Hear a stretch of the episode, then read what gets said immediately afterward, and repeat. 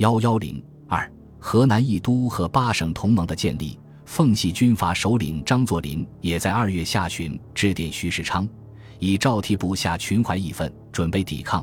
北洋因地位争持，牵动大局，将追悔莫及，主张暂不更易于都。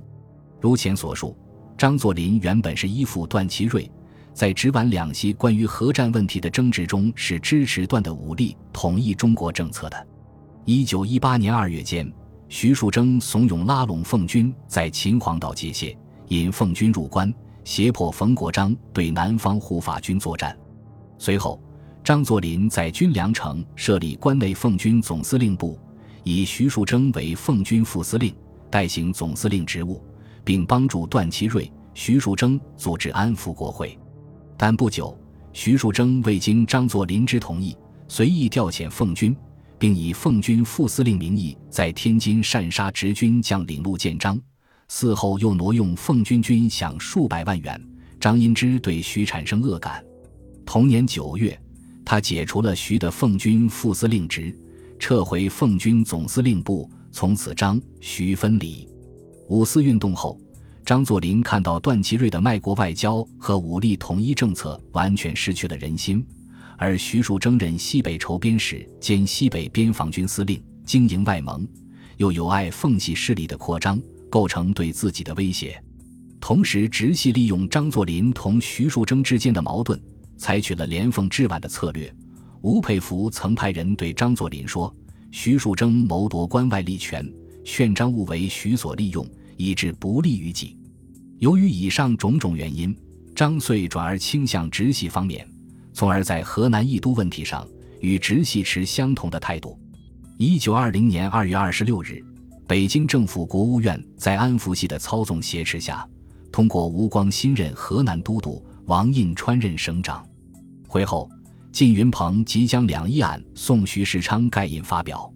徐不同意更动河南督军，只在任命王印川为河南省长的命令上签了字。徐之所以不肯撤换赵体。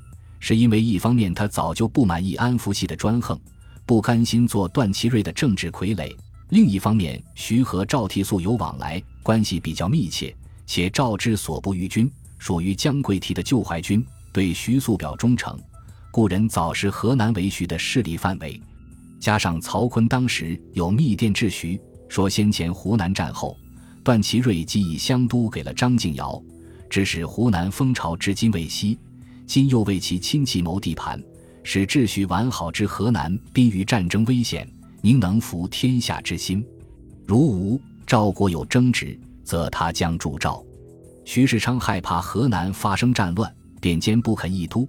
曾对人说：“即不说我是总统，而我以河南巨身之资格，亦绝不能任河南地方发生扰乱，故罢赵用吴，激其反动，我绝不为。”由于赵倜的坚决抗拒。曹锟、张作霖、长江三省以及吴佩孚的声援，加之徐世昌也不同意议都，段派在这种不利的形势下被迫让步，表示暂时可以不撤换赵倜，但必须立即将移动的豫军一律撤回原防。三月初，曹锟致电北京政府，替赵倜的军事调动辩解，提出将吴光新的部队撤离河南境内，作为豫军回防的先决条件。电文说。豫省此次震动，实因吴军抵境所致。如吴军能即日开离豫省，则豫军亦即日各回原防。随后又补发一电：吴光新之奉调到豫，原为搅拌土匪，现豫省并无匪迹，则吴军自应迅为撤去，以免发生误会。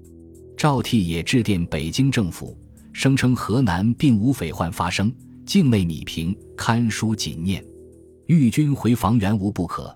但必似吴光新军队退出豫境之后，方能遵令办理。安福系义都阴谋未能得逞，于心不甘。三月下旬，赵体因南阳镇守使吴庆同有叛计，拒绝让他回任。其实又有驻郑州第八旅旅长靳云鄂、靳云鹏之地，所部在迎泽县发生兵变。安福系以吴庆同系中央命官，不得由本省大吏任意进退。今赵拒绝其回任。是大损中央威信，兵变一事更说明赵武统治能力。再次向靳云鹏提出将赵倜撤换，并拟由安福国会对赵提出弹劾。靳云鹏因与徐树铮的关系早已形同水火，相后而同赵倜感情颇好，在义都问题上，表面上采取骑强态度，实际上是支持赵的，因此不同意撤换赵倜。河南问题发生后，是一九一九年秋冬间形成的直奉同盟日趋成熟。原来直督曹锟、苏都李纯、赣督陈光远、鄂督王占元、奉督张作霖、吉都鲍贵卿。黑都孟恩远七省同盟关系得到进一步加强，现在又加上豫都赵倜，形成以直系为核心的反对皖系的八省同盟。四月八日，曹锟在保定发起阵亡将士追悼会，各省区均派代表参加。次日，八省同盟代表加上吴佩孚的代表共九人，在另一地点开了秘密会议，商讨对付皖系的方策。由于安福系罪恶昭彰，声名狼藉，成为全国人民众矢之的，所以八省在反皖，特别是反对安福系的立场上基本取得一致。但参加八省同盟各方的见解不尽相同，因此会议只决定铲除安福系，而避开了段祺瑞这个皖系头目，认为搞垮了安福系，段便不攻自倒。会议当场通过三条：一、拥护晋内阁。但不反对段祺瑞。二，前线各省防军一律撤回，但需保证南军不进攻。三，宣布安福系罪状，通电政府请求解散。段派为了破坏八省同盟，三月间曾策划进行选举副总统活动，并内定选举曹锟。他们以为举曹泽其余七省必将以为曹与段祺瑞定有密约。由于暂时利益关系结合起来的八省同盟必因之解体。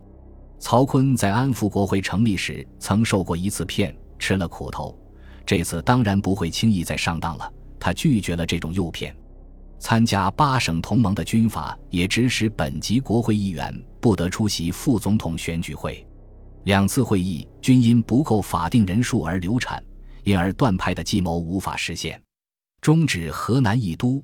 是直皖斗争中直系的一大胜利，因八省同盟的建立，直系的声势更增大了。皖系处在直奉南北夹击之中，直皖两派间的斗争因之也更尖锐化了。